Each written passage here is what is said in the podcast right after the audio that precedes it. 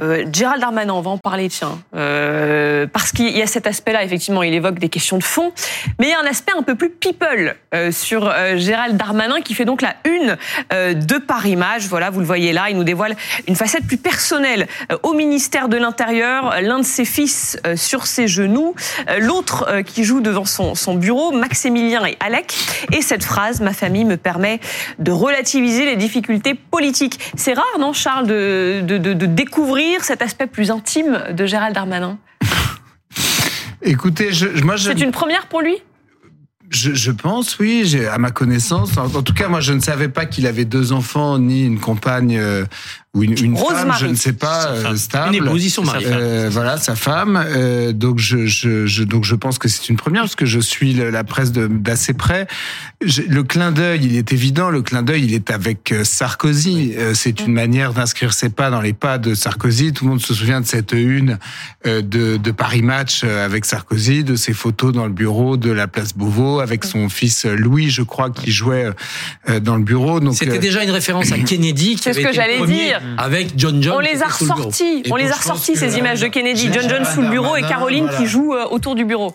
Et je, je pense qu'il y a une, une tentation, euh, enfin une tentative en tout cas euh, évidente de de- de- d'inscrire ses pas dans les pas euh, de ces deux illustres euh, prédécesseurs. On verra si ça si ça fonctionne. Ouais, ça marche ou pas ça? Un, Parce un que- autre illustre prédé- prédécesseur, Jacques Chirac, disait plus c'est gros, mieux ça passe. Donc euh, c'est peut- peut-être que peut-être que ça peut-être que ça va marcher, mais ça, ça bon c'est quand même un bon gros coup de com.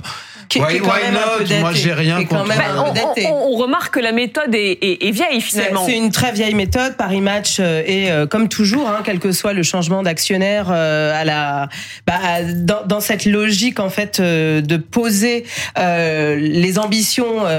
Euh, présidentielles peut-être il en parle d'ailleurs il est interrogé en disant euh, non non mais en fait moi je suis tout à la, à, à l'œuvre aujourd'hui et du coup on a bien le temps euh, de se positionner pour après quoi qu'il en soit bon c'est une communication qui rappelle et qui fleure bon les années 80 Oui, tout à fait. même si Tout à voilà fait. donc à, à l'heure aujourd'hui en 2024 ça paraît un petit peu daté je crois qu'il en est conscient. C'est gros et c'est daté, mais il s'adresse à travers Paris Match à un public populaire et assez âgé. Âgé. Il y a un très long passage sur sa maman, Ouais.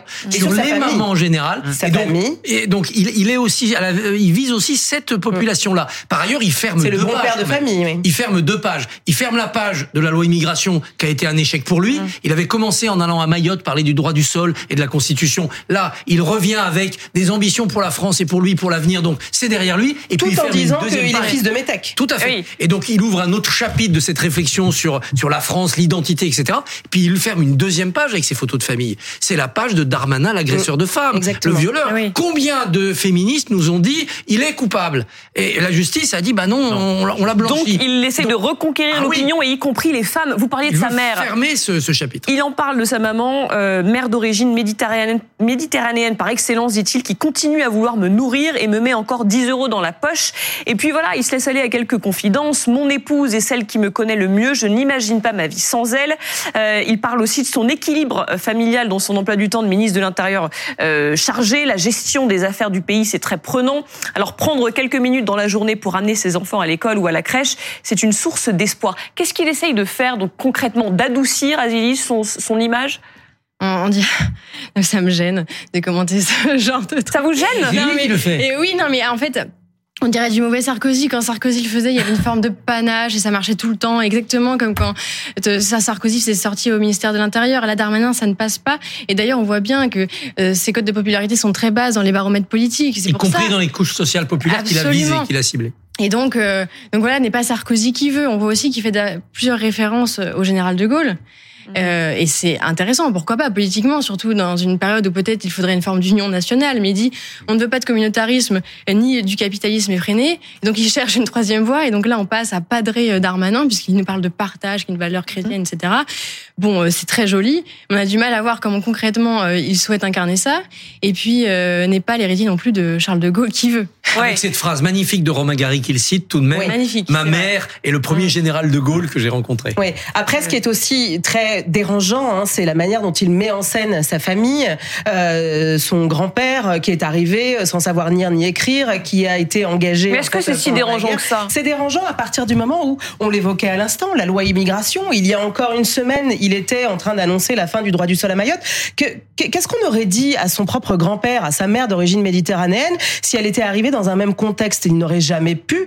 Alors qu'aujourd'hui, on est, euh, enfin voilà, on a panthéonisé Isaac et, euh, euh Isaac et Méliné Manouchian, qui ont eux-mêmes été rejetés deux fois de la demande de naturalisation. Qu'aurait-on dit en fait de ce grand-père, de cette mère, euh, dans le même contexte et dans les politiques qu'il porte? Et c'est ça aussi qui est assez dérangeant dans la manière dont il met en scène. Tout, euh, ah bah non, non, mais je suis pas d'accord. Ah bah si, bah vous avez le droit de pas être d'accord, mais en fait, en, alors, attendant, c'est très dérangeant Charles de se positionner comme un fils de Métèque, alors que lui-même, en fait, a, a porté en fait, ses politiques. Alors, parce qu'il est d'origine étrangère, il faudrait qu'il soit totalement gauchiste sur les sujets d'immigration, alors qu'il est ministre de l'Intérieur. Pas du tout. Euh, que moi, je, je, je, à un moment, juste un peu de cohérence, en fait, sur à bah, qui on ouvre ou pas les, la patrie. Bah, c'est ce qu'il avait voulu dire en disant on garde les gentils, on change on est gentil avec les gentils, méchant avec les méchants. Il a toujours dit, et son, son grand-père, bah, c'est au titre du sang versé, hein, en France. Il a même combattu, il a la médaille militaire, il avait ouvert un café euh, dans, dans le nord de la France, euh, où d'ailleurs euh, c'était restauré une fois le général de Gaulle, il en garde une très grande fierté, enfin Gérald Darmanin, et, et, donc c'est parce que son grand-père a combattu et s'est engagé pour, pour la France. Est-ce que là, en, en, donnant cette interview plus intime, plus personnelle à, à Paris Match, est-ce que c'est pas la première étape du lancement de sa campagne pour la présidentielle Il évoque hein, d'ailleurs, il dit d'ailleurs la politique c'est dur, la présidentielle c'est extrêmement dur. C'est pas la première. Sa rentrée. le meeting de Tourcoing l'été dernier, à la rentrée dernière. La deuxième étape, c'était vous allez voir ce que vous allez voir. Je vais m'entendre avec la droite et cette loi va être votée quasiment à l'unanimité. Donc à chaque fois qu'il rate une étape, il en crée une autre. C'est bien. Ça montre qu'il a de l'endurance et de la résilience. C'est ça la politique. Il aurait pu jeter l'éponge et, non, il revient dans la course. Une course qui a quand même un peu changé parce que maintenant il y a quand même un certain Gabriel Attal qui est dans cette course. Mhm. Il n'y a pas seulement Édouard Philippe, le maire et lui. Moi, je trouve ça assez. Euh, je, je, suis assez touché, si vous voulez. Euh, Aziz est gêné. Moi, je suis touché euh, de voir. En effet, la politique, ça consiste quand même à remonter indéfiniment sur son cheval. Et donc, euh, Darmanin, bah, comme l'a dit Christophe, remonte indéfiniment sur son cheval. On, a, on, a, on l'aurait cru.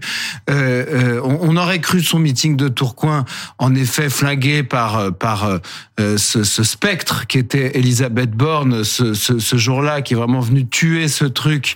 Qui a tenu à être présente. De, de, oui, mais enfin, elle est venue tuer la chose d'une manière euh, horrible. Mais ça a marché. Euh, mais ça a malheureusement marché. Mais que, comme quoi, il est pas si, euh, il est pas, il est, il est pas si remuant en fait. Il, il, il a, il, il, s'est laissé impressionner par Borne. Ensuite, on aurait pensé que euh, faut quand même le faire de se laisser impressionner par Madame Borne. Et ensuite, il a, il a, il a, il, on aurait pensé que la loi immigration avec l'espèce de délire à l'Assemblée nationale, enfin le, le, le Conseil constitutionnel qui, qui, qui, qui, tue le truc. Bon, le, le, délire, c'est ça, c'est votre opinion, euh, Charles. Mais, on va pas revenir là-dessus, c'est un autre débat.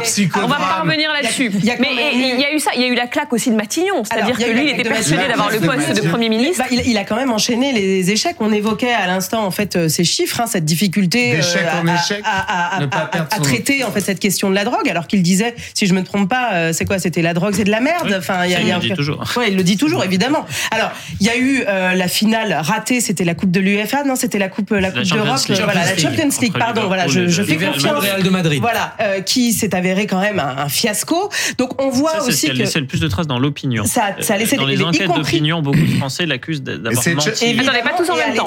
Et à l'étranger, souvenez-vous en fait du, du des, des, des, dégâts diplomatiques que ça a créé en fait avec l'Angleterre. Ce qui est assez intéressant, c'est de voir que finalement, il continue malgré tout à traverser, comme si euh, bah, Emmanuel Macron n'avait personne pour le remplacer. Et là, on l'a bien vu. Alors, il vaut mieux l'avoir peut-être à l'intérieur qu'à l'extérieur. Mm. Et ça, là-dessus, on est assez d'accord. Mais il y a une part, en fait, oui, peut-être de panache, de se dire que malgré tout, alors qu'il devrait être plutôt entaché par tout ça, de continuer à penser qu'il y a encore un rendez-vous possible avec les Français. Avec ce contraste entre l'ambitieux qui peut tenter tous les coups et essayer de se glisser dans toutes les brèches, et en même temps, derrière son gaullisme, il y a un légitimisme. C'est pas Elisabeth Borne qui l'a impressionné à Tourcoing, c'est la première ministre. De la même manière, là, il n'y a pas un mot contre Emmanuel Macron. Il est même non, plus il est très élogieux. Lui-même très élogieux. Il nous reste trois ans pour travailler sous l'autorité de ce grand président qu'est Emmanuel Macron qui me fait confiance depuis sept ans. Heureusement pour lui, personne ne lit les interviews. Le Conseil, il faut le, il faut le, il faut le respecter. Le Conseil, le Conseil constitutionnel, c'est au, au-dessus de, de tout. Donc il y a ce côté légitimiste parce que gaulliste, donc c'est la Cinquième République, et en même temps, il voudrait prendre d'assaut cette Cinquième République. Mmh.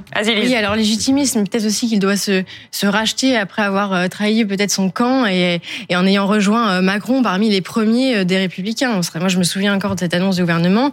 Il y avait Bruno Le Maire. Euh, C'était pas étonnant vu la campagne qu'il avait faite pendant les primaires LR. Mais Darmanin, qui était un sarkozyste historique, c'était assez étonnant de le voir le premier rejoindre Emmanuel Macron. Et donc on parle d'une campagne à l'époque en 2017 qui était quand même euh, centre gauche et qui, qui s'ancrait bien sur des positions sociales et sociétales de gauche. Là aujourd'hui, ça a évolué. Mais euh, Darmanin a quand même trahi LR pour le macronisme de 2017. Est-ce qu'on va alors moi j'ai une question euh, concrètement. Il va rester au ministère de l'Intérieur jusqu'à quand? On, on se rappelle de sa petite phrase. Alors c'est ce qu'il disait dans son entretien au Figaro il y a quelques semaines. Euh, il disait voilà sa mission ça consiste à réussir les JO et après un cycle au ministère de l'Intérieur sera éteint. Là évidemment on lui repose la question dans Paris Match. Il dit ça fait plus de sept ans que je serai ministre je suis encore jeune et j'ai de l'expérience. Mon poste est à la disposition du président de la République. S'il considère que j'ai encore à apporter au ministère de l'Intérieur ou ailleurs je l'aiderai et je ne me défilerai pas. C'est pas très clair. Est-ce qu'il va partir ou pas? Euh, Plutôt oui. Plutôt, oui. Oui, parce que quatre années à Beauvau, d'abord, c'est long. Il faut remonter à Pompidou pour trouver un ministre qui est resté plus longtemps. Euh, il a battu tout, quasiment, il avait tous les records depuis Giscard de, de, de, longévité. En une fois, en deux fois. Enfin, vous pouvez additionner les temps qu'ont passé Pasqua ou Charles Pasqua ou Pierre Jox. Il, aura, il aura battu ces records-là. Et, et, donc, quel est le gain politique de, de, de rester davantage, si ce n'est de vous mettre à risque, parce que des situations de crise, il y en aura, parce que des situations difficiles où vous pouvez dévisser, il y en aura, et que les Jeux Olympiques, c'est d'abord l'horizon que lui avait fixé le président de la République au moment de sa réélection, et que s'il les réussit, bah, c'est une sortie, euh, c'est une sortie par le haut. Euh, et puis après, il y a des petits signaux faibles. Euh, le directeur général de la police nationale qui part à la fin du mois de septembre à la retraite. Le directeur général de la gendarmerie nationale qui part lui aussi à la fin du mois de septembre à la retraite. Donc il y a un certain nombre de hauts fonctionnaires de ce ministère dont on comprend qu'ils ont été prolongés parce qu'il y a les Jeux Parce qu'il y a les JO qu'il faut réussir la mission et derrière une page se tournera. Parce qu'ils s'entendent bien. Parce qu'en fait, il y a mm. toute une équipe au sein du ministère de l'Intérieur derrière lui qui va sans doute en partie partir ou être muté ou partir à la retraite avec lui. Et donc, euh, et encore ce midi, je déjeunais avec un haut fonctionnaire de ce ministère, et tout le monde anticipe que à horizon, on sait pas bien, septembre, octobre, novembre, mais en tout cas à l'horizon de l'automne, euh, il, va, il, va, il va sans doute quitter ce, ce ministère et qu'un autre il est, succédera. Il est malin là-dessus, Charles Consigny, de d'annoncer, euh, d'être maître un peu de son destin, de dire, ben moi je partirai après les JO. Euh, voilà, c'est pas les autres qui décident, c'est moi. Est-ce qu'il a, il a fait son temps euh, au ministère de l'Intérieur? Non, mais d'abord, il pouvait pas accepter d'être euh, l'obliger euh, d'un gamin, pardonnez-moi de l'expression, euh, euh, de, de 34 ans, c'est qui, qui lui avait ravi son, son poste. donc donc c'est lui qui a fixé lui-même le fait qu'il était maintenu et il a bien insisté à ce moment-là sur le fait que c'était vu directement avec le président Macron et c'est lui qui, dans la foulée, a donné la fin de, de son bail. Donc c'est une manière de garder une espèce de surplomb ou en tout cas une espèce d'égalité, disons, avec le, le, le nouveau Premier ministre. Je pense que c'est évidemment ça qu'il cherche à faire. Moi, je, je, trouve que la presse est très dure avec Darmanin. Euh, je, je, je, je, regarde un peu ce qu'il fait. Je vois son compte Instagram. Il retourne à Tourcoing tous les week-ends. Euh, le, le, ce gars s'épuise dans sa carrière politique. Il est totalement matrixé par son ambition présidentielle. Euh, je pense que s'il ne devient pas président de la République, c'est quelqu'un qui aura le sentiment d'avoir raté sa vie euh, malgré sa brillante carrière pour quelqu'un qui vient d'un milieu quand même très simple, ce qui n'est pas le cas de, de, de, tout le monde euh, dans le monde politique. Donc voilà, moi, moi je, je, lui trouve quand même du mérite. Après, ce qu'il faut qu'il obtienne, mais ça c'est le cas pour tous, euh, c'est des résultats. C'est-à-dire que euh, on il faut que les JO se passent bien en tout cas. Non mais les JO, on s'en fout, ça va être une horreur les JO. Ah non, non, non, les, JO, les JO, non, non, non, Moi je souhaite que les JO se passent mal parce que c'est une telle catastrophe. C'est un, un tel mépris pour les Parisiens, ces Jeux Olympiques. Bon, c'est des gens qui meurent. Ça, c'est un autre sujet. C'est un autre sujet. Mais, mais, mais, mais, si, on peut aller au bout, écoutez, j'ai essayé de venir ici en métro, même la ligne 1 ne marche pas. Bon, donc il même faut la ligne 1 qui est une ligne automatique. Mais donc justement, pas. justement, donc, on y revient. Donné, mais il y a un moment donné, la, la, France n'est pas, la France ne Ça, doit pas devenir un pays du tiers monde. Et moi, c'est là-dessus que j'attends euh, Darmanin, Attal, Philippe et compagnie, c'est qu'il fasse en sorte que nous ne Qu'est-ce qu'il va faire, Christophe Barbier Admettons qu'il parte là, donc euh, en, en, août ou en septembre après les JO. Qu'est-ce qu'il va faire d'ici 2027 Il a un avantage, un inconvénient et un défi. L'avantage, c'est qu'il n'a pas de risque au municipal. Son travail à Tourcoing fait que son fief, il l'aura. C'est plus facile d'être réélu maire de Tourcoing quand on est Darmanin que d'être réélu maire du Havre quand on est euh, Édouard Philippe. Il y a plus de travail à faire. Son inconvénient, c'est qu'il n'a pas de parti. Il n'est pas le patron de Renaissance, il n'est plus le patron des LR, il n'a pas sa, il a pas sa chapelle. Combien de parlementaires le suivraient dans une espèce d'aventure personnelle? Où trouvera-t-il l'argent? Ça, ça va être très difficile pour lui de jouer comme ça à l'extérieur. Et puis il a un défi c'est en effet à la fois d'apparaître comme un homme d'État. S'il part avec des résultats, il pourrait y arriver. Mais euh, Nicolas Sarkozy avait mis dans sa besace de ministre de l'Intérieur beaucoup plus de choses que Darmanin en beaucoup moins de temps. Puis son deuxième défi, c'est d'être l'homme de tous les territoires, de faire ce tour de France, d'aller partout et que chacun se dise tiens lui pourquoi pas, je pourrais voter pour lui. Ça, ça prend beaucoup de temps et c'est une alchimie très lente. Mmh. Mitterrand, ça lui a pris 15 ans minimum pour faire ça.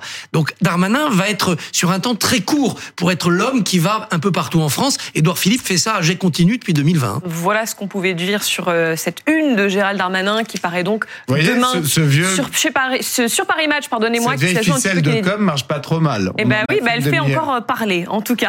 une demi-heure, vous exagérez, non, Charles, mais un petit quart d'heure, en tout cas. On voulait. Non, je. Non, je ah bah. Non, c'est une boutade.